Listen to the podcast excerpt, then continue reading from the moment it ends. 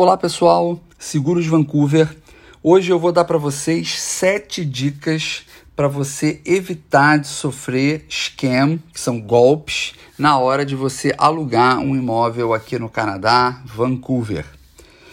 E é importante a gente falar que quais são as principais vítimas nesse momento? São as pessoas que não têm experiência nenhuma com aluguel, né? Que são os first time renters é, pessoas, estudantes internacionais, que a gente poderia considerar, pessoas que estão chegando aqui para trabalhar, enfim, newcomers. O que, que, é importante saber? Que, segundo as últimas estatísticas, mais de 30% é, das pessoas que já tiveram algum tipo de é, relação com aluguel já sofreram um scam.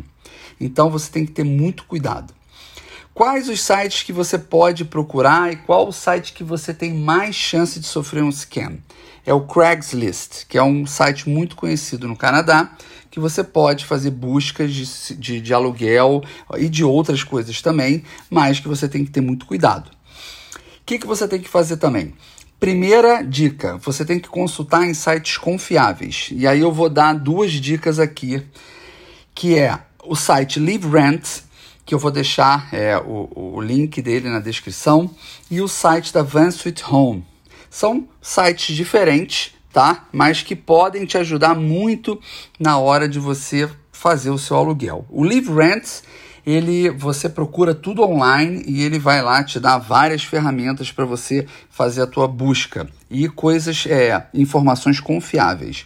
Já a Van Sweet Home você paga eles para que eles possam é, representar você aqui e te, e te ajudar no aluguel, o que vai reduzir muito a chance de você sofrer algum golpe. Bom, dica 2. O que, que você tem que fazer? Na hora de você é, que você estiver falando com a pessoa que está alugando o imóvel para você, você tem que pedir o ID dele, uma verificação para saber com quem que você está falando. Uma outra dica também é você pedir a conta de luz, que é no caso aqui de Vancouver BC Hydro com essas informações você tem já uma base de que aquela pessoa existe e que aquele imóvel está realmente, ele é o dono do imóvel ou representa. Terceira dica: atenção com anúncios atrativos, local e preço imperdível e também pedidos de depósitos assim com antecipados, com muita urgência. Quarta dica: se for possível, se você estiver no Canadá, em Vancouver, né, no, no exemplo aqui, vá pessoalmente no lugar. Ou, pelo menos, tente agendar uma visita virtual.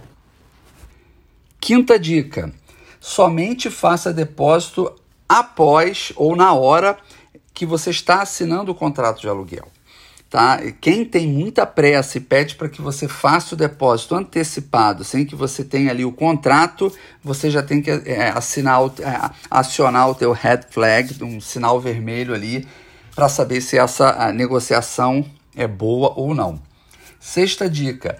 Cuidado também com o tipo de esquema que, ao invés de estar interessado só no teu dinheiro, também vai estar interessado nos seus dados pessoais, tá? Como número do teu passaporte, SIM number, conta do banco ou cartão de crédito.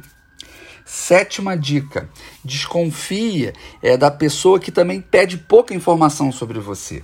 Né? Imagina que você está alugando o imóvel, a pessoa não faz nenhuma pergunta assim é, mais aprofundada sobre você, da tua profissão, com quantas pessoas você vai morar no imóvel, se vai ter roommate ou não, se vai ter pet, se não pede referência.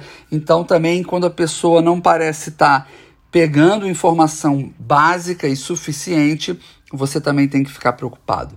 Enfim, espero que esse podcast tenha ajudado você, que é um newcomer, que está chegando aqui no Canadá, e que você pesquise. O importante é pesquisar, não tente fazer tudo sozinho se você não tem todas as informações, tá bom? Um abraço e até o próximo podcast.